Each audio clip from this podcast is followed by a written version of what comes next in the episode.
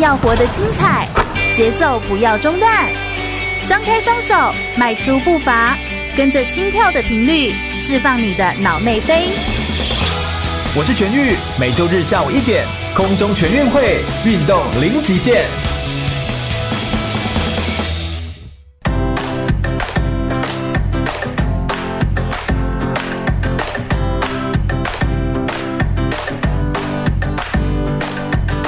全国广播 FM 零六空中全运会，我是全玉，每周日下午一点到三点，在空中给你轻松好玩的运动讯息，还有体育圈内的大小事情。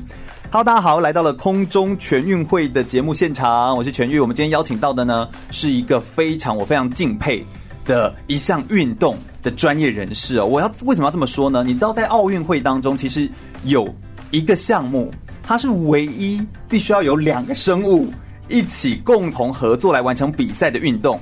这个运动是什么？你们要不要猜猜看？你会想说什么运动会是两个生物要一起合作来完成的呢？答案就是马术运动。我们很多像你如果看到有一些比赛，可能是器械啊。但是两个生物合作的马术运动真的是非常的独特，而且马术运动目前也是呃所得知的一些资讯当中呢，是奥运比赛里面年龄可以非常的高的、非常年长的人，可能可以六十几岁、七十几岁都还可以去比奥运会，所以是一个很长青的一项运动这样子。那我们今天邀请到的是黄启芳顾问，他是中华民国的马术协会的顾问哦。黄启芳顾问他其实非常的专业，他是美国芝加哥大学的经济系毕业。哎，想到这样就很奇特。我们最近访谈到来宾大部分都是怎么读。经济的啦，读管理的，然后结果后来来玩运动，对不对？那他是英国伦敦的政治经济学院毕业的。大学的时候呢，其实有因为家人的关系啊，所以尝试去接触到了马术运动，而因此改变了他的一生，让他跟马术结缘之后，开始从事义工的工作。后来他一路往上。就是得到了很多的机会，在二零一一年到二零一六年连续两年担任 FEI 的国际马术总会的监察人，二零一六年至今担任 FEI 马术国际马术总会第八区的主席兼国际的理事，而且他也是二零一八年亚运会雅加达亚运会的马术比赛的颁奖人。让我们热烈掌声欢迎黄启芳顾问，耶！跟我们自我介绍一下吧。谢谢各位听众，大家好，我是黄启芳，是呃，大部分马术界都叫我 Jack，是。然后非常荣幸有机会来这里跟大家分享一下我呃一些小小的一些经验跟心得。是，哎，Jack，你看起来其实还是很年轻哎，骑马是不是会让人变年轻啊？这是一定的。真的吗？为什么？真的，因为其实骑马它本身就是呃类似它。你骑在马上，其实是一直在有点像气功这样子哦，气功对，好像是内丹功这样子。其实你的整个这个六腑都会对一直在震动，对对对对。哦、所以其实我觉得整个下来的话，相对你的血液循环是跟你的平衡感都会变得非常好。是，哎，Jack，你已经骑马，就是以你骑马过，从第一次骑马到现在。多久的时间哈？哇，我骑了将近也快三十年了，二十六七年了。对，天哪！哦，这真的是非常非常有经验，而且一路坐上来坐到呃国际马术，就是跟 FEI 这个单项的这个这个单位是什么？可不可以也跟听众朋友们稍微简单介绍一下？FEI 这三个字其实就是一个、呃、法文的的那个简写，对，然后它本身就是国际马术总会的一个简称，的一个简称。然后它本身 FEI 现在是位于在洛桑，也就是他们讲的奥运城市 Olympic Capital。嗯，然后呢，他们本身是呃。现在是一个奥运的一个主要的项目，是是。那我们在呃奥运的项目里面，呃马我们讲的所谓的马术，对，除了有我们的障碍超越，嗯，还有马场马术，也有一个叫三项赛。所以其实我们在奥运的这项目里面是有三个啊、呃、那个奖牌，三个三个金牌，是是是是。对，所以其实算是它也是占有一席之地。而且马术运动，我们一般民众就是因为一般民众好像接触的比例比较少，所以我们也特别希望来介绍。不过现在也越来越多的趋势了，是的，大家慢慢会认识到说这个马术运动有哪些独特的地方。是是。想要问一下 Jack，就是你是怎么接触到马术运动的？啊，其实这最主要也是来自于家里的一个偶然的一个一个呃。状况下去接触到的，因为我爸爸本身他是僵直性脊椎炎的这个罹患者哦，对，所以僵直性脊椎炎是，而且他本身又有呃并发类风湿性关节炎。天呐，对，就是就是那个好像会很严重到自己都没办法动。他其实对整个关节其实都是到时候都是会那个肿了以后会钙化掉，所以就会粘住嘛，所以粘黏。对对对，所以其实这症状是蛮严重的。对。然后，因为我们呃，我父亲本身他年轻的时候本身就是棒球国手，嗯，然后也那个踢过足球，很爱运动，所以呃，对他来讲，这有点像之前像判了一个死刑。对，所以他在偶尔一个机会治疗什么，好像也不容易对，对不对？就是做一些复健，可是那感觉上那个步伐很缓慢，而且就是那时候也要一跟这个止痛药，嗯哦一起去服用。对，所以他觉得这样的一个生活的这样品质非常不好。是，所以就在一个偶然的机会下，他去了台北一个。啊、呃，外双溪一个那时候一个小马场，现在没有了。嗯嗯、他就看到有一些呃人在骑马，然后觉得说，嗯，这个感觉不错，在上面散步应该不会有什么太大的这个伤害吧，哦、而且又可以。感觉跟复健有一点感觉差不多，哦，所以他就去试了。主要是他又热爱运动，对对对。嗯、然后试了以后，其实真的，我觉得这个运动带给我们全家真是一个奇迹，因为他骑了六个月以后，对。哦，他就发觉他的这个脚越来越有力，而且他回去医院的时候，他之前原本粘在一起的髋关节也，医生也觉得说不可思议，竟然就是打开了，打开了。哦，所以他原本是拿拐杖，然后甚至于刚出院的时候要坐轮椅。嗯、他六个月是自己可以走路，然后最最重要的是六个月以后他也不吃那个止痛药了。这好好难以对，真的很难去形容这种感觉。然后，呃，又过了一年以后，他接着又开始打高尔夫球。是是，所以说等于是对整个完全恢复。对，从原本一个坐轮椅，然后几乎就是对几乎都不能走动的人，到这样子，我觉得这个。运动真的对我们全家哦带来很大的一个帮助。嗯，您是在那个时候就开始参与，因为爸爸去去做这个马术的运动，你就也担心他，所以去参与，然后就当志工开始结缘的吗？其实我最早的时候刚开始接触的时候是刚好我那时候在国外念书，然后暑假回来的时候就会跟爸爸妈妈一起去就看他们骑马，嗯，然后当然就像你讲有点关怀，然后。久而久之，因为在旁边好像也有点没什么事做，对，无聊，我也来自己看好。对对对对对，就是这样子跟 马骑马结上缘的。是，哎对。我们有时候看一些电影啊，有一部电影叫什么《Whisper》哦，就是轻声细语，对不对？哦，我也有时候看那个电影当中，在描述人跟马之间的互动，两个生物之间的互动，说出来是一件很有一种很微妙的关系。在你第一次接触的时候，有这样的感觉吗？而且绝对存在这样的一个感觉。对，然后他会懂你，他会懂你，因为你平常你怎么对待他，他比赛的时候就怎么反反馈你。所以真的是有这样的一个观念，有，有差。然后其实我们那个国际马术总会之前前在上一届这个里约奥运的时候，是。我们在那个我们在呃奥奥林匹克的那个广场那边，我们主推主推我们一个主题馆。嗯，那其实我们那时候主题叫做 Two Hearts，Two Hearts，对，真的。就是两两个心，两个心，心连心，心连心，对，这样的一个概念。其实马的运马术运动本身就是这样子，嗯，两个生物意识，是是是是，你跟他人马合一，我们一直讲人马合一，这个就真的是一个这样的一个概念，嗯，然后要一起完成才能够完成的这一项这一项马术运动，然后你也透过接触马术运动开始自己一个全然不同的生活，到现在就在国际的各个场合，其实都是。好像都是以马术，然后飞到世界各个国家。是是是，对，我最。那你的经济系呢？经济系 有点变成是副业，对对对，感觉上好像就是哎，后来就想说这件事情好像是终身热爱的。是是，其实它已经变成我我生活的一部分了嘛。嗯，那就怎么样去把这个跟我本身的工作这部分去做一个平衡？是啊，就最主要是这样子。那当然取得家人的谅解啦。当然，因为常常要跑国外的话。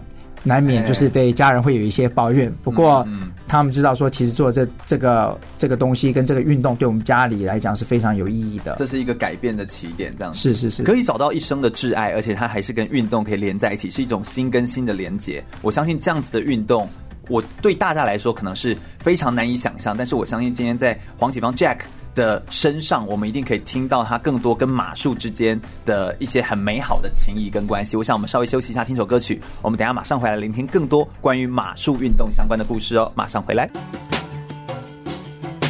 全国广播 FM 一零六点一，生活最 easy。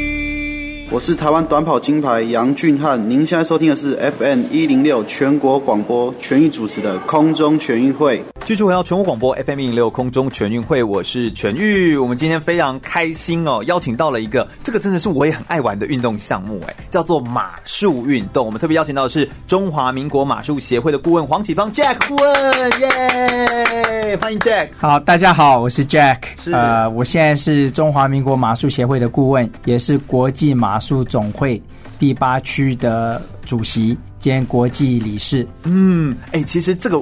职称光是听起来就是国际马术协会的，它有分区是不是？是，它总共有分九个区哦，在全世界是分九个区。对，那你是第八区的国际的理事还有主席哎，是啊，天哪，这听起来就是是是一个，而且这个区域还蛮特别的，就是特别累。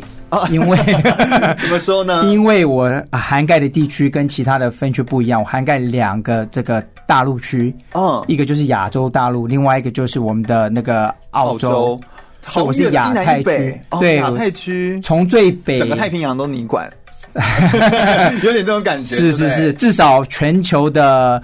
百分之六十三的人口就是在我的范围里面。对对哦，天哪！所以其实要 handle 的事情真的非常的多，还蛮多的。嗯，这真的没有一定的热爱哈。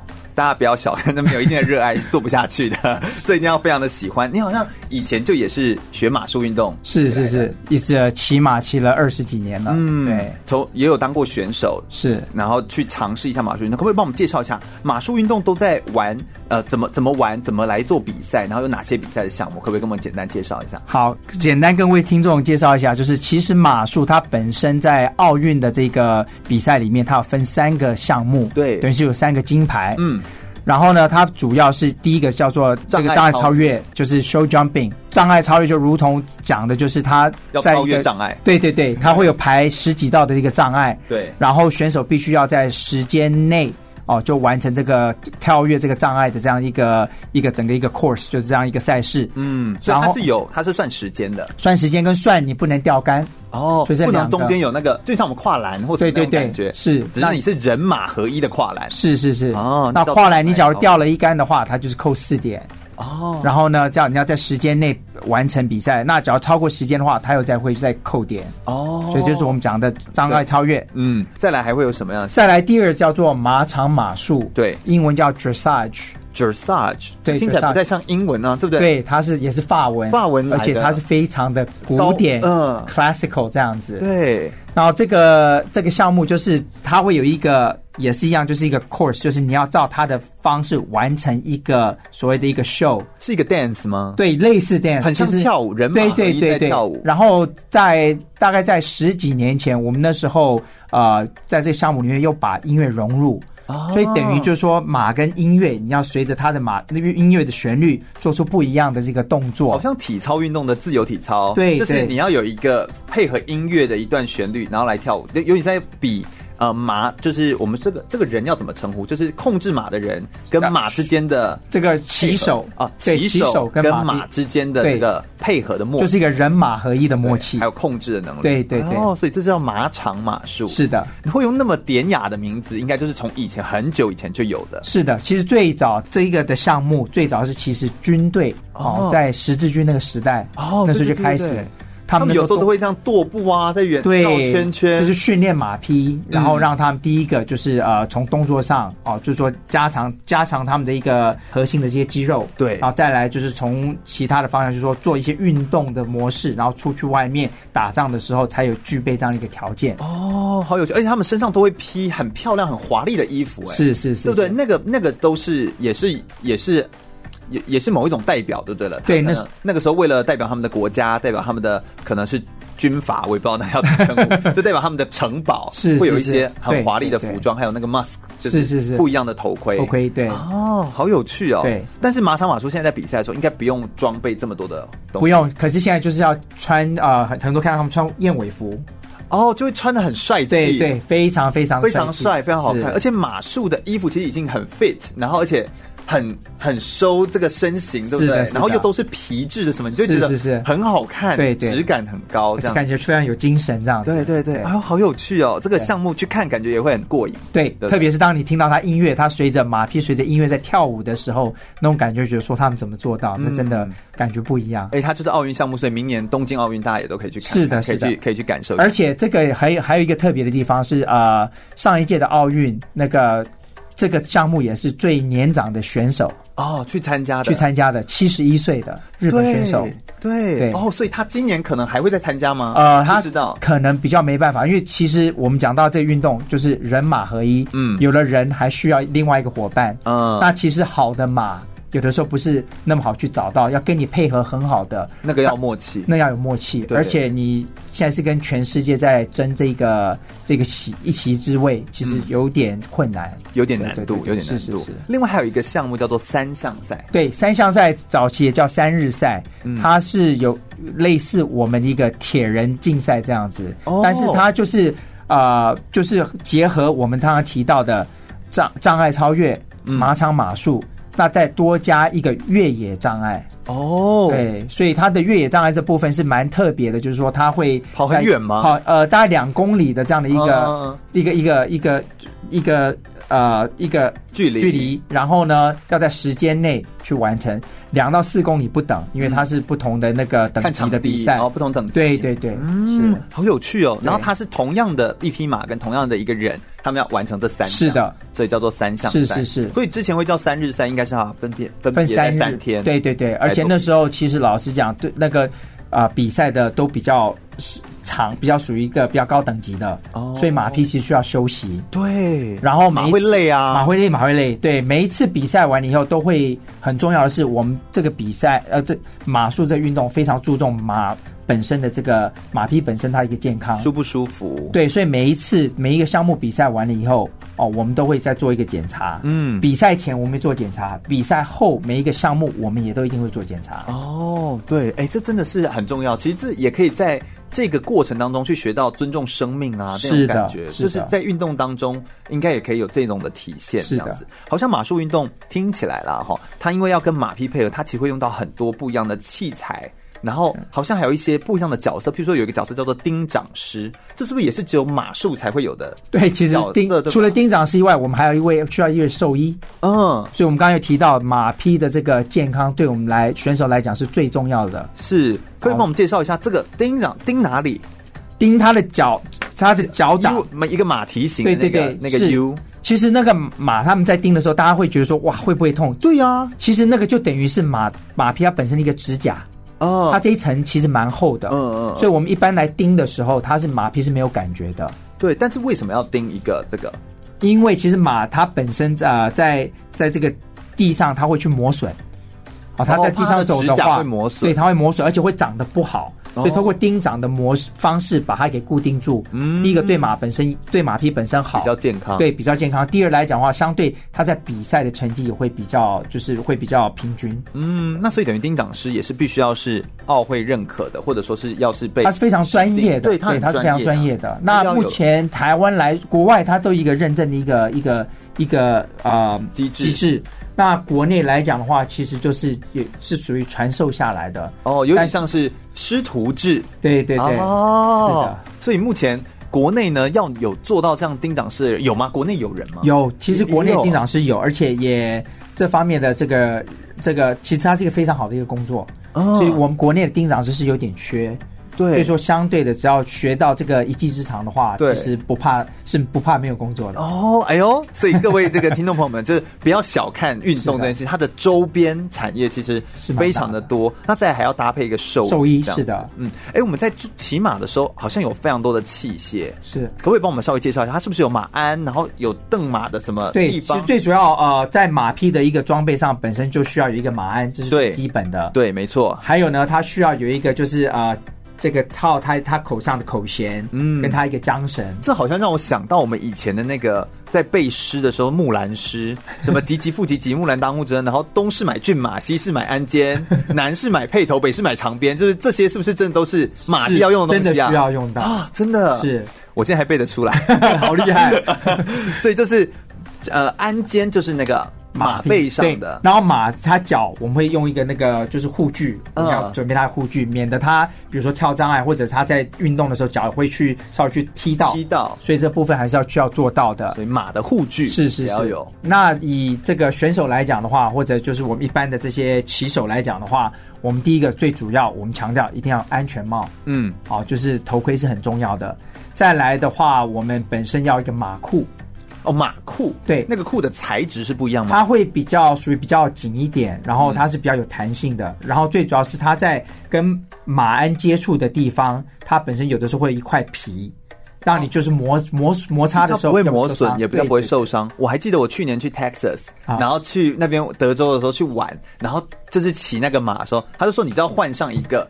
很对很那个叫 trap，但是但是那个德州的那种裤子，我就觉得它看起来就是还会有很多流苏，是是是，是，对吧？但是对对呃，跟我们我们比赛的时候穿法是不是不太不太一样？我们比赛应该会比较紧，是我们是属于这个英式的这个比赛，哦、所以说风格穿的风格不同。对对对，我就觉得哎，但是它确实是有一个很厚的一个纯的，可能是皮质的，是是是是，然后在这个裤裆的对对对，这样。才不会磨损。哦，然后两个西部跟我们这个英式的码数两个相对都一样。还需要有一个马靴，对，虽然马靴长得不一样，可是就是马靴也是最。最那个基本的配备需要的，嗯，但是马靴的这个状呃长的长相是都是不太一样，对，风格也很不同，所以就是一个这个是美国我们牛仔靴，牛仔靴，对对对，对，然后但是一个是英国的风格的，所以等于说马术运动目前在奥运的这个马术运动，它其实比较偏欧洲风，是它是欧洲风，它是走英国风这样子的，但是来参赛的这个美国的这样不同国家的人也都是有的，他都有对，可而且他就是他其实他整个穿着都是有一个规定的，嗯，哦，所以说大家要穿老实。说除了颜色以外，在障碍的障碍赛的部分，颜色会比较。比较不同啊，比较鲜艳。对，但一般来讲，找到你是是是。那以一般来讲啊，马场马术的话，就是大家都是以深色、黑色嗯这样来来来做。然后有些有一些白色的这个颜色在。对对，然后白领结或领带哦。对，那可是有的时候会看到一些穿军服或穿警察服装的哦。那是因为跟他的身份有关。是是，可以可以被允许的哦，可以穿他们的军服来。那是一种 honor，是是是。所以他在呈现出来他自己的那个状态。哎，我觉得光是马术运动，光是听哈，然后光是能够。穿上他一身的衣服，其实就让人家觉得够得意的啦，对不对？好，就是好像就算没有比到好成绩，也要先穿上好看的 这个马术的服装，让人家觉得对很帅气、很舒服这样子。我们等下再聊聊呃关于马术运动当中哦，马术运动在这个投身到马术运动当中的工作的时候，Jack 他到底要做哪些呃工作的事项的事情？而且关于。有一个角色叫做 FEI 的观察员的工作，这个观察员的工作其实跟我们一般当教练或怎么样的工作其实不太一样。那这个工作的性质又是什么呢？我们等下来听听 Jack 来跟我们聊聊更多马术运动相关的讯息哦。马上再回来。全国广播 FM 一零六点一，生活最 easy。我是奥运体操选手李智凯，您现在收听的是 FM 一零六全国广播全域主持的空中全运会。继续回到全国广播 FM 一零六空中全运会，我是全域。我们今天邀请到的呢是黄启芳顾问 Jack 来跟我们分享有关于马术运动相关的讯息哦。Jack 他其实有一个很特别的身份哦，他其实是从二零一六年至今担任 FEI 国际马术总会第八区的主席暨国际的这个理事。那这个角色就是有一种观察员的工作，这个角色在 FEI 就是国际马术总会当中，这个角色是做些什么事情啊？可不可以请 Jack 跟我们分享一下啊？好，各位听众大家好，呃，我是 Jack。这个角色呃本身蛮呃蛮蛮吃重的，吃重的，是的，因为完全可以理解地区的关系，因为我们其实这个亚洲亚太地区一直还是在发展中的一个这个项目还是在这发展，所以其实我当观察员的部分是除了。哦，就除了观察以外，重点是要把现在这个区域的现况跟国际总会这边来做一个汇报，也顺便让他们知道说我们这区域需要什么样的一个资源，嗯，让我们这个马术的运动可以更进一步的发展。是马术运动来自欧洲区，所以等于说欧洲那个地区的，比如说荷比法德啊这些地方，他们其实比较常常呃有在办这种比赛，然后而且他们也都本来就很有这样的历史。是的，那。亚亚洲、太平洋、澳洲这些地方，我们就是比较没有。对，其实澳洲近几年才有嘛。澳洲、纽西兰它本身本身就有在繁殖马匹，所以澳洲、纽西兰其实在这部分是比我们、呃、来的更好，来的更好，而且他们的这个马术队其实的成绩都还不错。嗯，但是至于我们亚洲地区来讲的话，真的就是以最早大概就是以日本跟韩国为主。嗯，那这几年我们这边啊，这个其他区域的这些队伍也才慢慢的发展起来。是是是，所以其实。这个工作其实等于是你算是在台湾哦，对台湾来说，因为你是国际的嘛，所以等于是唯一跟国外在做接洽的，尤其是国际的马术总会在接洽的一个很关键的一个窗口。是，这从最早我那时候在中华马协的时候，我是担任这个呃国际组的组长，嗯，那时候就是所谓的就是对国际的一个窗口，嗯，那现在来讲的话，以这个 FEI 的这个主席，我是以。这个整个区域，然后一样是对 FEI 的一个主要窗口。对，视角不一样，但都在做跟马术推广有关的工作。是，是有没有一些印象深刻的一些经历？就是譬如说你在推广马术上面，然后你做了一些什么事情，然后以及有没有一些辛苦的过程啊？也跟我们分享一下。比较有成就，就是大概在两千呃二零一零年，嗯呃我在台北办了一个呃世界。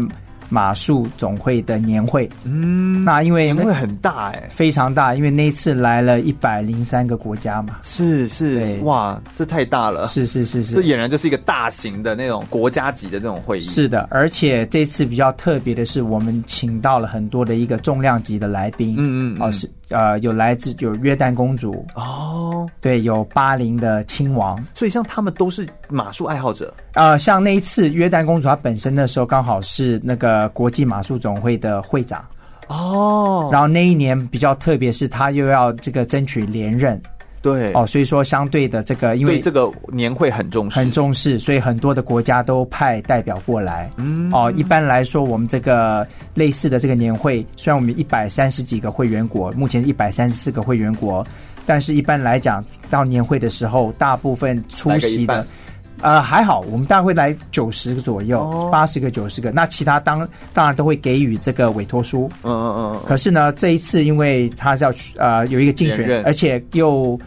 来自于欧洲有来有两位另外的这个候选人，哦，所以说相对的这个竞争比较激烈，激烈，对，所以这次相对的在让台北也本身有机会在国际做一个亮相的一个，是是是，所以当时你等于是要统筹运筹帷幄这所有的这个安排，是的，是的，跟接洽，哦，这光是要接洽不同国家，光要吃什么，光要坐哪个位置，是的，就已经够头大了。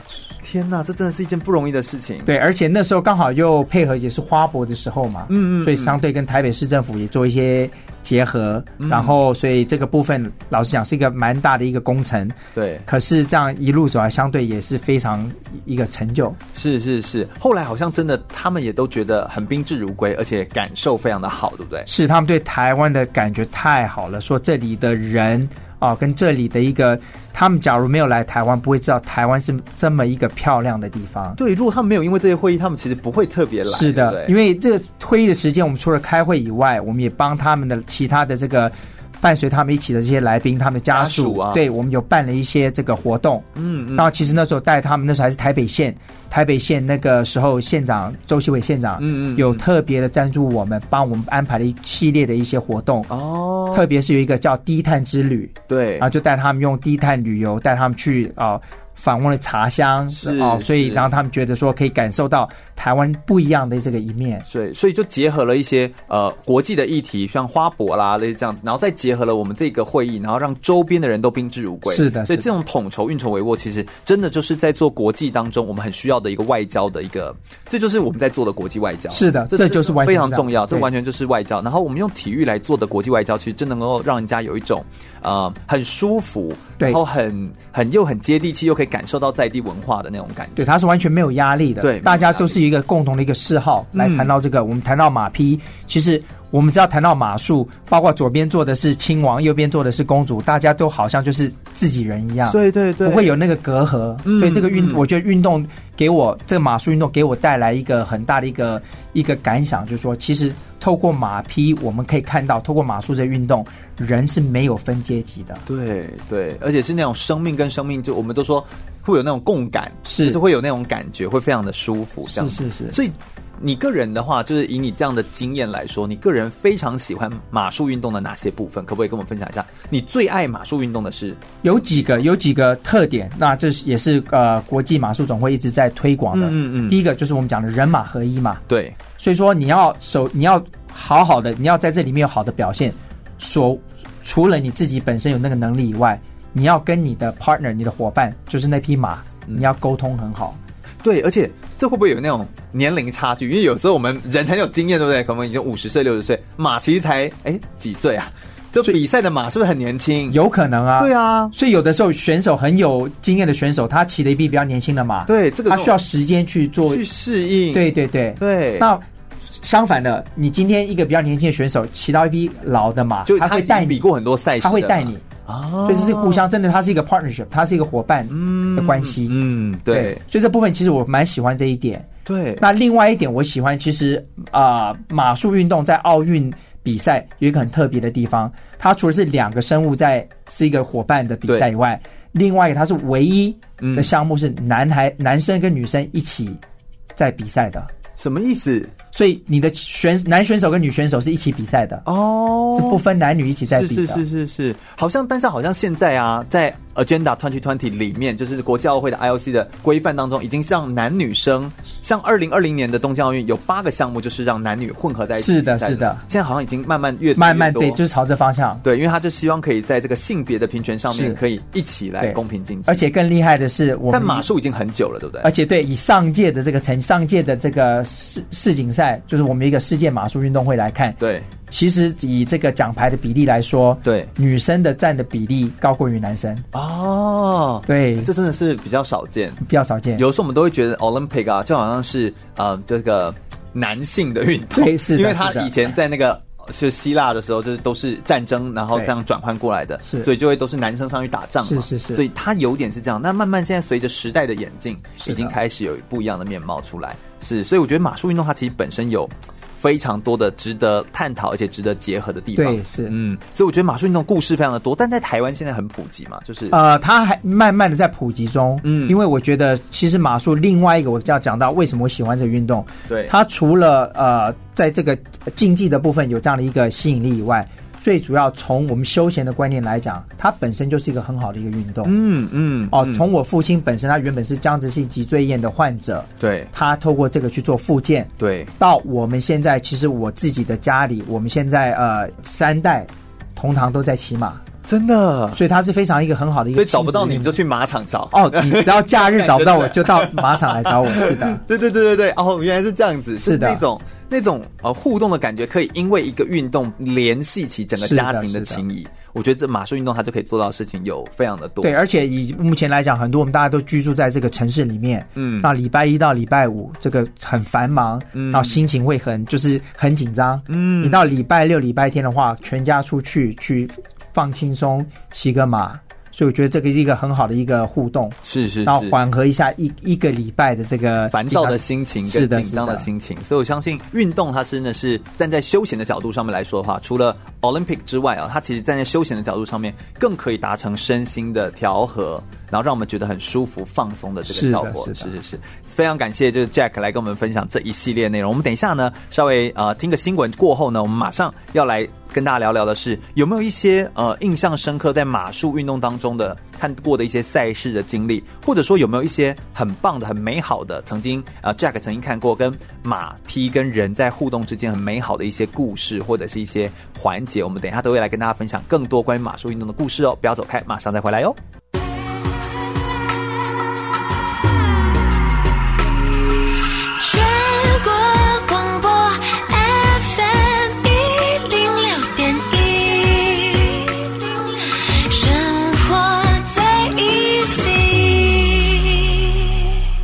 我是举重世界金牌郭信存，您现在收听的是 FM 一零六全国广播全域主持的空中全运会。继续回到第二个小时，全国广播 FM 一零六空中全运会的节目现场，我是全域。我们今天邀请到的呢是黄启芳 Jack 顾问呢，来跟我们分享很多关于马术运动的相关讯息。而且黄顾问他本身也是二零一八年亚洲运动会的颁奖人。我们热烈掌声欢迎黄启芳顾问！耶！各位听众大家好，我是 Jack。是 Jack。其实啊，我们刚刚已经聊了很多关于马术当中的专业的一些讯息，还有马跟人之间的互动，还有一些比赛。我们说有障碍超越。三项赛，还有马场马术的这些比赛的赛事内容，以及马术运动，它其实也可以对我们的身体有一些好处。你的爸爸其实也就是这样的经历过来的，他的身体的这个状况就慢慢的好转。所以人马合一，还有男女之间可以合作的一个这个运动，马术真的是非常的独特哦，尤其在奥运当中非常独特的一项运动。有一个问题就在这里，我们去比赛，如果就是我们个人去比赛啊，飞去，譬如我们飞去巴西啊，飞去日本比赛啊，比奥运会啊，人就飞过去就好。那马怎么过去啊？马坐船吗？马也是飞过去的，马也飞过去。是的，所以有专门载马的飞机。一般来说，他们是用运输机嘛，一般的 air cargo 这种运输机。但是重点是，他们大一台。对对，但重点是，他们马匹是要放在呃，他们有特殊的这样一个货柜，是要吹冷气。呃，它其实那个货仓本身就是有空调的，对，这是一定要的。嗯嗯，所以就是那个他们会把一个货柜，一般来说会放两匹进去，两匹马进去，哦，并并并放，然后就把它对，就把它送到这个机舱里面。然后呢，随行会有兽医跟我们讲的一个马事人员叫 groom，会随着这个马匹一起过去。哦，所以所以等于说他们都要随着马，所以马是这个你知道就是。头等舱的贵宾是就是头等舱对吧？好，贵宾，然后我们是服务他，是的，飞过去这样子，然后而且一个飞机只载两个。呃，一般来说看什么样的一个飞机的型那个型号，型号，那有一种特别，假如是运这种大型的这个，而且有些马其实对有些你知道对有些马术的人来说，那个马是非常有价值的，是的。就是对他，他生怕你碰到撞到，对不对？是的，所以他真的有可能会单独运他吧？会有的会单独运他，然后甚至于他们在运输的过程，我们都要打所谓的运输绑腿，我们这里面的这个都要照顾的非常好。哦，我还以为说，因为想象中有时候可能看电影情节不知道哪里来的，就会以为说还是会要还要注射什么东西让他镇定啊，以免他紧张啊。有些马是真的有，有，的马马跟人一样，人也会有惧高症，也会不敢坐飞搭飞机。我们也碰到马匹会第一次搭飞机的时候，对，所以他们会。会给少许透透过兽医给予少许的这个镇定剂，嗯，去让他评估。对，哦，所以我觉得这个马匹光是在运送的过程当中，所以你看哦，这个比赛哦还没开始比哦，光这个运送就已经在比赛了。是的，这个如果运送来来不及，然后什么，那这样比赛就不用比啦。所以比赛其实最贵的部分在就是在马匹的运输。是哦，这样子大概会到多贵啊？举个一个区间，举个例子来讲的话，像上一届这个呃。亚运会，雅雅达雅加达奥运会，我们的马匹其实也是从欧洲运过去雅加达的。对，印象中没有记错的话，它一匹马的运费大概是在七十万左右。一匹马的运费要七十万，是是是，来回就是台币。对，台币。哦，天哪！对，来回一趟，根本还没比赛哦，还没比赛，还不确定你会不会得任何的。是的，是的，是的。你先运过去再说。对，那有人会用当地，就是说，就是用呃大会提供的马吗？呃，这个有些比赛，因为假如说碰到这个国家，它本身并没有跟某其某些国家去有一个所谓的协定条约，那导致于它马匹是不能自由进出的。那就常常就是会用当地的马，像目前其实台湾很多我们比比办这个青少年比赛、国际的比赛，嗯，都是用我们台湾当地的这个提供的马匹。哦，因为我们这一区，我们等于说在检疫这个部分的话，我们是控管的。是的，所以生物的控管。对，所以这部分来讲的话，这也是这几年我们国际马术总会 FEI 一直想要去推动的，就是让突破的突破我们这个区域，大家这些可以签一个合。互的协定就是说，我们的马匹可以自由运输。嗯，因为毕竟我们这个比赛的马，我们现在有有在做一个推广，它一个想法 concept 就是 high health high performance。嗯嗯，我们这个马匹是非常好的健康状况下，因为我们这马都很贵。对，所以没有理由是把它放在所谓的一个很随便的地方。是的，是的，让它生病。是的，而且它是 high performance，它是比赛用的马。嗯，它不是所谓的用在农业的这部分。嗯，所以其实它放的地方都是受到相当一个照顾。是，所以其他国家相对也是如此。所以其实我们在这部分来讲，一直想要就是说，可以就是借由这样的一个想法，把这个。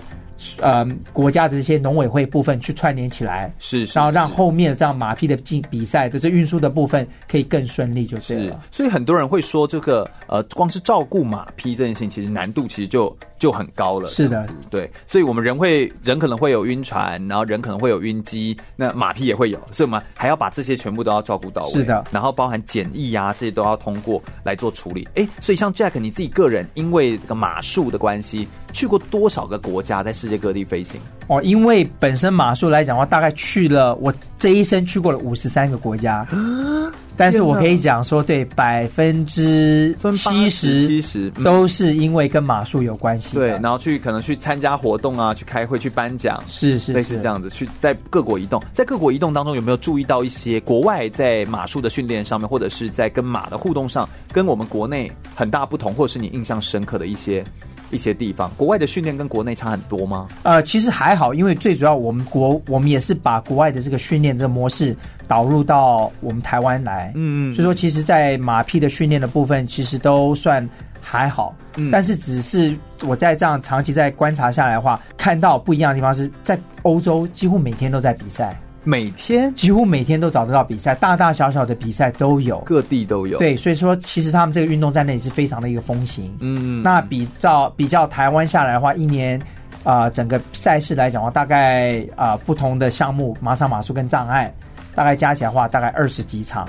在台湾没有那么多，对，比较没那么多，嗯，所以说对他们来讲的话，其实比赛是一个蛮常见事情。他们有时候就是马匹就把它放到那个他们自己的一个小卡车，就把它带过来，带到当地去做一个比赛，然后再带走。哦、那对国内看起来的话是比较大，难以想象。对对对对，所以这部分来讲是比较不同的地方。嗯，对。所以所以等于说训练上面，我们台湾还是可以达到很高的品质。台湾好像也有很优秀选手。是台湾目前其实呃，目前台湾老师在。青少年这个培训的部分来讲，我觉得做的还蛮成功的。嗯，但是要到下一个阶段来讲，因为高级的赛事都是在欧洲，对，所以说不得已的，我们很多的选手现在变成都是要在欧洲那边哦，在那边呃比赛，在那边做生活。嗯，但是相对的，我们也在欧洲目前一些选手有多有蛮好的一个成绩在内。是是是，所以等于说成绩其实我们送出去，其实也是为了让他们可以成绩有一些表现上的提升嘛。对。那我们在这个呃运动项目，就是我是说。马术运动项目当中啊，我们有时候都会觉得说，好像能够经营马术或能够玩马术运动，真的是要是本身就是要有盖盖后牙那哈，就是要能够有个马场，有个空间。哎、欸，真的是这样吗？还是其实这件事情我们是可以有一些的调整或调整？对，其实它是一个调，就像您讲，它有本身是分两个部分的。今天，假如你真的要成为所谓的一个顶尖的这个马术选手的话。那相对的，你的伙伴、你的 partner 本身也要是一个顶尖的运动员。嗯，那相对这个马匹你去买的话，它的价格一定。就会比较高。嗯，但是假如说你今天只是一个休闲的态度，甚至于你说跳小的障碍的部分，其实现在。台湾我们有很多马场，嗯，你可以直接就是去买，当成成他的会员，哦，然后去买他的一些票，然后成为就是去去体验，对，然后就是当做一个一般的一个运动。台湾是北中南都有地方可以去吗？对，台湾大概哪些地方？呃，北部像北部来讲，我因为我来自于台北，北部其实在石牌地区就有一个啊蛮、呃、有名的马场，嗯，那要不然就是在淡水啊、呃、北新庄这边也都有很好的这些设施的一个马场，嗯，他们都。招收我们所谓的一个会员，而且就是一般人都可以去参加，一般人都可以去参加。哦，那我举个例子来讲，它相对消费来讲的话，我相我相信高尔夫虽然也是被列入所谓的比较高消费的，可是其实。打高尔夫的人也蛮多嘛，嗯，是骑马来讲，假如说你不自己去买马，自己不去养马，就都用那边的东西，对，两手空空走过去的话，它的消费其实也不会比呃高尔夫球贵，嗯，所以其实它大概是一个多少的费用？哦、呃，举个例子来讲，你比较郊外的一些马场，像它骑一次来讲，大概是一个小时左右，它的费用。呃，两千块有找，嗯，一千多块钱，对，看你买的这个票属于什么样一个等级的等级，你买比较多的话，相对它就有一个折扣，嗯，对，所以以一个下午哦、呃，待在马场这样子花一千多块，跟我们去 KTV 啦，这样算起来也其实也差不多。对，就或者是你就是吃一个比较高级的牛排，是是是，其实这是也是差不多的东西。马马术运动来讲，它这几年随着它的普及化，相对它的费用也其实也。变成比较平民，它并不是高不可攀，让我们都没办法去接触到的运动。只要你真的想要去接触它，其实你是有机会可以碰得到。是的，这样运动。然后我们也可以透过运动，它已经有非常多的好处。而且，如果你觉得马术运动这样听起来真的很有趣，而且人跟马之间在互动当中有一些很有趣的互动的点的话呢，你也想要体验看看的话呢，其实北中南的地方都有不同的点。你只要网络上搜寻一下，你都可以查得到跟马术有关的地点，你都可以去尝试一下。我们再稍微休息一下，大家来聊聊关于马术结合到人生经历当中，我相信对于 Jack 来说，一定有遇到一些生命当中挫折的经验，但是好像马术运动对他又有一些不一样的启发跟学习。那同时，马术运动在未来，他还希望可以把马术运动带到什么样的地步，跟带到什么样的呃呃境界，或可以做到什么样的事情呢？我们再稍微休息一下，听一首歌曲，马上再回来哟。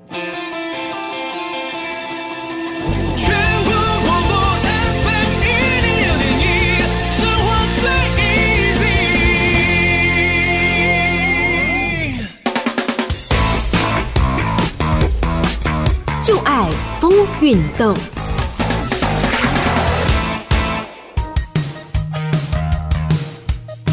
广泛的来讲，马术指的是驾驭马匹的技术，可以包含工作、交通等实用层面，像是骑警或是用来控制动物的牧者，以及休闲娱乐、艺术或文化面向，或者是竞技运动项目。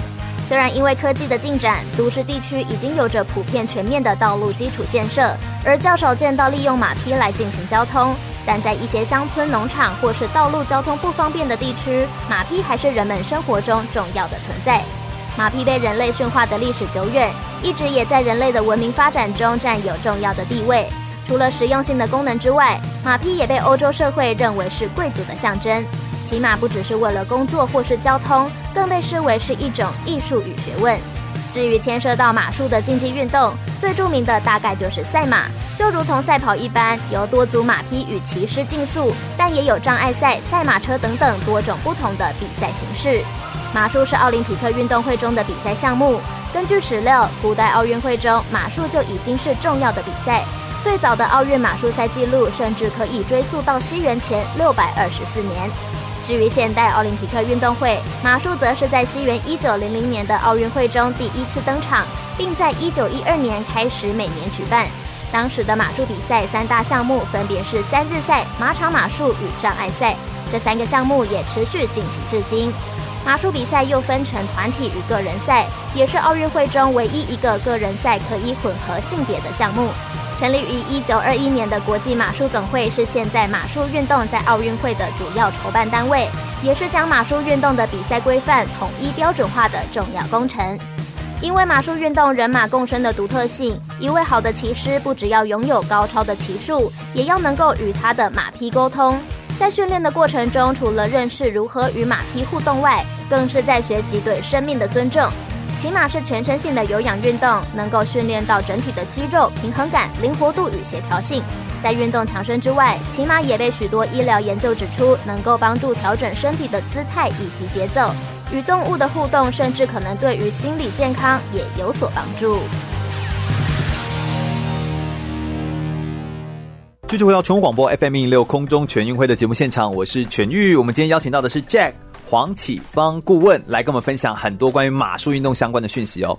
马术运动啊，我们刚刚才知道，我刚才知道，哎，原来我们在拿到一张那个呃比赛的单子的时候呢，他会告诉你说，哎，这个骑手是谁？但是那个马匹呢，它会有分马是什么名字，马的品种是什么品种，马的父亲、马的母亲这叫什么名字？哎，怎么会这样子写哈？所以品种对于一个马术比赛来说的马很重要。非常非常重要，很看重品种这件事。是的，因为他们一直呃很早以前大家就有在推优生学嘛，呃，那其实马匹也是如此，对，嗯，所以其实很多的，所以是什么类型的马匹是比较好的马匹？就比赛这种比赛是不一定，因为重点是他们在看说他们会去看比赛这个结果，成绩，成绩为什么会要再比。下一次比赛，哎，为什么这一次这几场比赛这一匹马它怎么一直出来？对，或者哪几匹马成绩很好？哦，那他的爸爸妈妈是谁？所以你们在拿那个单子的时候，还会有他品种，然后他的爸爸妈妈的名字是都在后面，都在里面。对，那等于说，如果我觉得这个不错的话，我就会去跟他的爸爸妈妈问，我可不可以也配出？对，就去那个马场，然后就去跟他们，甚至去跟他购买他们的一个精子来做人工繁殖。但是问题是。就算你买了他的精子来做人工繁殖，也不一定会有这样的好成绩啊。当然，是有风险的啊，但还是一样有风险。可是它的比例相对就降低很多了。哦，所以有人会愿意为了这件事情，所以其实是一个非常大的一个产业。对，所以支持的一个这么大的产业就是这个运动。对对对，所以其实它是息息相关的。哦，而且而且这件事情太独特了。是的，在一个比赛当中，其实它在。检录的时候，就是还会包含你的这个品种啊，这些东西都要来做检录，对，还要有一些检查这样子。是是。刚刚我们在聊天的时候，好像有提到说，有一些呃禁药的使用也是要特别注意，在马术比赛当中。对，现在比赛来讲的话，呃，我们看到的是选手这边用禁药的这个几率比较小。嗯，哦，然后马术运动要用的禁药应该也比较顶多什么贝塔阻断吗，就是镇镇定吗。但是我觉得人要用的好像也还好，也不一定是镇定，是是是，或者是那种很强化肌肉的，好像也都不是，不需要，对，所以好像不太那么的。对，反而是马匹强化。它的耐力啊，对，因为有三日赛是，然后有的是就是镇定剂，有的马也它相对也比较，就出去会比较紧张，所以也会有的时候会。施打这些禁药禁这个镇定剂，那他们是抽血去检查马的用药吗？啊、呃，抽血或验尿两种都会做，哦、都会做对，对了。对对对，所以他会也要检查人，也会检查马匹。是是，如果你得奖之后，两个生物都要检查。对，是的。哦，所以为了确保比赛公平，而且我们在不定期的赛事上面都会去做这样的一个药检。是是是，我们说飞行检测这一类的。是是是，嗯，所以我觉得这个禁药管制哦，它也是为了让我们的比赛的公平性可以不断的来做提升，这件事情也是非常重要的。哎，那我接下来想要问一些感人的。故事哦，有没有一些就是呃，就是 Jack 你所知道的，就是人跟马在呃，可能遇到一些挫折或者遇到一些困难的时候，但是却。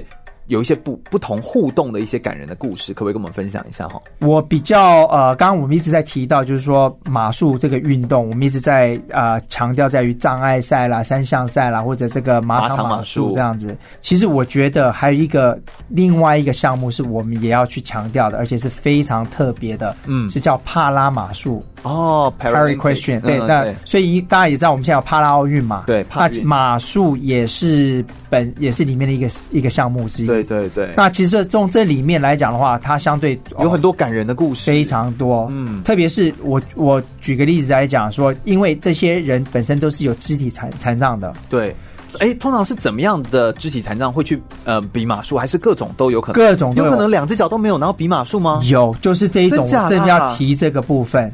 有两脚，我们是用脚控制吗？是的。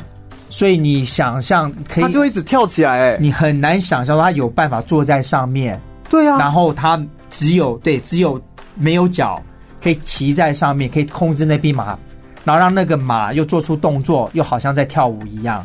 这怎么控制？因为他根本会浮起来。是的，所以它相对我我最感人的中地方就是说，就运动，你看我们正常人都要花太容易做得到了，对对，他们要花。多少的时间来做这样的？哦，这是这是真的存在的，这是真的存在，真的存在的，而且它有分不同的等级。那其实我们国内也有啊、呃，帕拉马术的选手也参加过啊、呃，世界马术运动会的比赛。哦，哦，一个叫呃孙玉仁，他本身是那个啊、脑脑脑嗯，算是脑麻吗？脑麻对的那个患者对，然后可是他相对的也是他在我之前有去看过他练习的时候。练习到很感人，很感人。他的脚都破皮了，继续在练。哦，他要花的时间是我们的一个三三倍的时间，就是两三倍以上。对对对，所以我觉得说，他们今天能踏上这样的一个舞台，本身来讲的那个训练，本身付出是比我们大。对，嗯，所以他跟马在互动的时候的那个那个。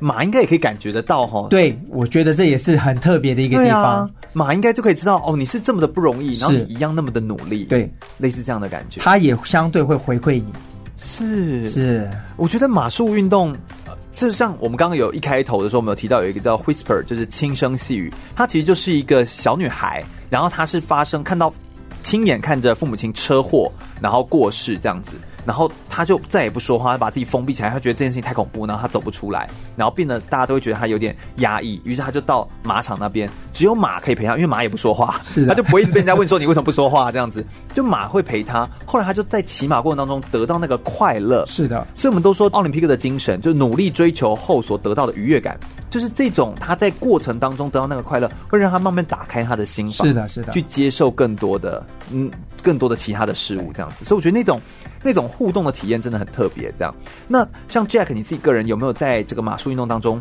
那你听过或是你所知道，在经历有没有经历过一些挫折，或者是觉得很困难的一些事情？然后那个挫折跟困难有没有一些可以描述的细节跟经验？但是你后来又在走回来，其实跟任何运动一样，我们本身都是从挫折里面再去成长的。嗯嗯，像我本身，因为本身之前是也曾经当过选手，对，虽然当然比的等级不是很高，嗯，但是我们也都是从啊、呃、跳障碍这样子沿路。有时候不小心还是会摔下来，哎、欸，跳障一步一步的，对呀、啊，他那个摔下来也是有一个高度，哎，对对对，对呀、啊，所以有的时候摔啊、呃，当然我是比较幸运，都没有太大的一个一个问题。嗯、那像我知道的很多的，我们目前在国外打拼的我们的奥运选手，他们本身很多都其实都受伤过，都摔断过锁骨。嗯，其实，在骑马最最容易摔断就是锁骨，对，为什么？因为他。你被马摔下来的时候，你一般来讲身体着地的那一刹那，往往是肩膀会想要用肩膀去着地。哦，那只要肩膀一碰到，其实锁骨是蛮脆弱的。对，所以其实只要一震回来，对，就是会就断了。而且锁骨断好难处理，是的，锁骨断是整个背要绑起来的那种处理方法，那个好难处理。那我曾经问过三项赛的选手，呃，我像我今年刚好有荣幸去纽西兰去看了他们一个呃那个。Horse of the Year Show 就是他们最大的一个比赛，嗯，对。然后刚好有机会也跟他们那个一些奥运选手在那边聊，嗯，那我就一个一个去问，嗯，你的你。受过什么伤？那每一个都跟我讲，他们锁骨断掉。天哪，每一个都锁骨断掉。但是跟各位听众讲，这不是这不是常态，这不是常态，这是因为他们比到这个高阶段的。没有，应该因为他们比那么多年，不可能没有受伤啊。因为最常受的伤是是锁骨的，对对对对。但是我我觉得这件事情其实是很重要，因为他受伤后，他没有恐惧，他继续在面对这项运动。哎，我觉得这个过程。对，就很重要。所以相对的，你经过这个过程以后，你未你对未来你看事情的东西，永远都是比较乐观在看的东西。对对对，对，就你很正向的。所以运动来讲，对整个我看到很多呃小朋友也好，包括我自己在内，其实他给你是一个很正向的一个动力。嗯，所以今天你从挫折里面你学到东西，其实常常很多的这个。这这些 lesson 是从挫折去学到的，而且最感人的这个时刻也是在挫折里面你看到的最感人的故事。嗯，刚刚我们提到说有什么感人的故事，另外一个我想提到就是说，在这个世界杯的时候，是就是有马术选手，对，他已经这个几回合下来，他已经是排名第一的，他进入这个决赛，嗯，这个金牌跟很多奖金就是在他的手上了，就唾手可得了，就已经在了。对对对，但是呃，突然间他就是。呃，就是讯息就出来说他退赛啊？对，为什么会这么做？那事后你看到他，就是当然他他也就是很非常的呃哀愁的去讲这东西。是第一个哦，因为他退赛主要原因是因为他认为他的马匹啊再这样比下去的话，或许会出一些状况，或许对马本身的这个身体身体会出一些状况。然后呢，最主要他会讲一句话：今天这个马已经给了我。到目前给了我一个 percent 一百个 percent 了，嗯，我唯一可以回馈他，就是在他真的需要哦休息的时候，我给他这个另外一个这个十个 percent，嗯，所以你可以看到，有的时候运动不是只有在追求那个金牌跟那个奖金，而是在于这一个精神跟你的伙伴。嗯、哦，我刚刚提到就是说，我真的深深觉得，你对马匹付出多少，他就是回馈多少给你。是，那这个真心而为的这个对，然后这选手已经感受到马匹已经回馈他百分之百了。那不需要再要求更多的，所以这从这里面是可以看到这样的一个在挫败里面，你看到人性另外一个善良的一面。嗯，而且他是真的是为他着想，而且我们在说的这个奖金真的不是个几百块钱，不是不是，那个是什么上千万，对对对，几千万的这样的奖金哦，但他就宁可放弃，他也是希望让他的马匹可以有充分的休息。所以，因为我们有时候在走这条路是长的一条路，并不是很短暂、很短期的，是。对，所以他等于在他知道这个是一个生。命，而不是只是一个工具，然后来得牌的工具。是，所以我觉得那个在心态上面是比较能够呃尊重生命的这件事情。我觉得这其实是一个。非常非常有意义的一个运动，这样子。如果大家真的有兴趣的话，欢迎大家北中南都可以去体验一下马术运动，让马术活动不要只是听到的故事，而是你可以身体力行去感受到的一项运动。你应该会对这个运动也会有一些新的启发跟感受哦。我想我们等下最后一节节目内容来聊聊这个黄启芳顾问 Jack 呢，他在自己未来的生涯规划上面还有没有想要继续再走这个马术运动，还打算继续走多久，以及他希望可以把呃亚太地区的这个地方的呃还有澳洲这个地区的。第八区的这个马术运动可以推到国际的舞台的什么样的程度？他还希望可以再多做些什么事情呢？我们等一下稍微听首歌曲之后，马上再回来哟。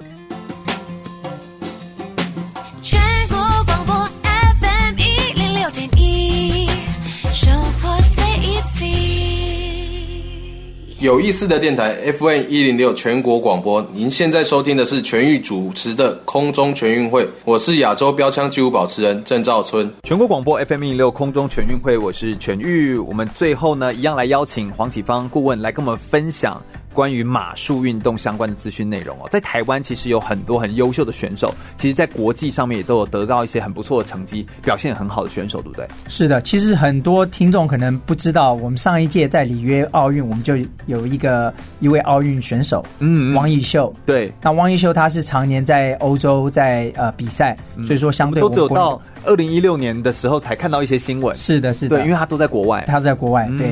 然后呢，呃，他上一届就是。呃，在我们的这个第八分这个区域里面，对，从比赛总共从六个国家里面，他脱颖而出，拿到了一个个人赛的这个门票，门票，嗯，对，所以说这也是非常难得，也是我们国内首次透过这样子一个选拔拿到一个门票的。嗯，照 Jack 的说法来说，台湾其实在培植这个。算是马术运动的基础的这个能力，算是培植的蛮好的，其实还不错。障碍赛跟这个马场马术是都是培植很不错，但目前没有那个三项赛。对，三项赛因为考虑到场地的问题，三项赛最大的这个呃，对我们来说最大的问题在于说它的一个越野障碍，嗯，哪里去找这个越野障碍场？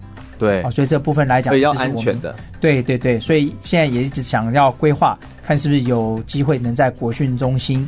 做一个一一个这个障碍的这这个场地场地来让我们的国内选手有机会去做一个训练。嗯，不过这样听起来第八区算是一个以。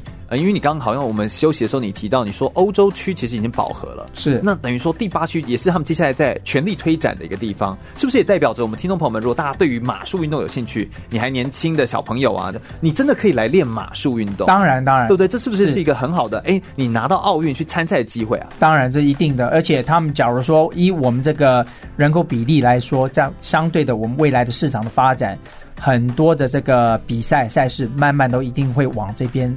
哦，开始去做一些大型的比赛，是，所以我认为说，呃，对我们下一代来讲的话，假如要成为这个国际马术选手，这不是一个梦想。是，而且第八区就是包含整个亚洲，然后还有这个澳澳大利亚这这些的地方，然后纽西兰这边的地方，整个区域，哎，这一次来参加的，呃，二零二零年东京奥运的这个国家，是不是也越来越多？就是，是的，因为我们这几年一直在这个马术这部分推广。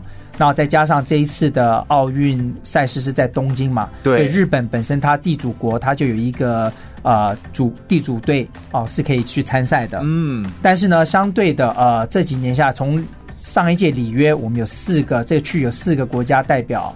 哦，来说这一次飞里约也蛮远的，对，这一区飞过去真的蛮远的。是是是是。那我们这一届来讲的话，呃，可以预期将会有八个国家，目前已经确定会。对对对。然后我们目前来讲的话，以我这区域有十八个国家来讲，八个国家这个比例上也是相对的非常高的。嗯，哪些国家去参加？啊、呃，目前确定的是，呃，中国会有障碍队跟这个三三项赛三项赛队。嗯，纽西兰啊、呃、会障碍队。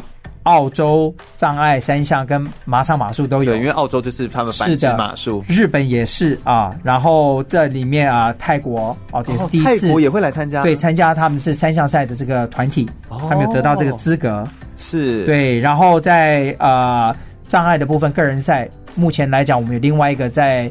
欧洲的选手陈少曼，嗯，他一目前排名是第一，积分排名第一，是很有机会，很有机会可以对代表我们台湾哦出赛，是。然后我觉得这真的很难得哎，对呀对呀，所以这一次创纪录鸡皮疙瘩都起来，就觉得哇，马上又要有一个门票了。对，而且大家都可以一起到东京帮他们加油了。对对对，距离又比较近，是的，是的。好，所以我觉得这个在推广上面，越来越多的这个国家，然后愿意来投入，然后来做这件事情。我想，对于我们可以来聊聊，就是 Jack 你自己个人的生涯的规划上面，你对于未来，你还想要在像在的第八区，你还想要在推广些什么事情，或者是你还想要再走到怎么样的怎么样的地步？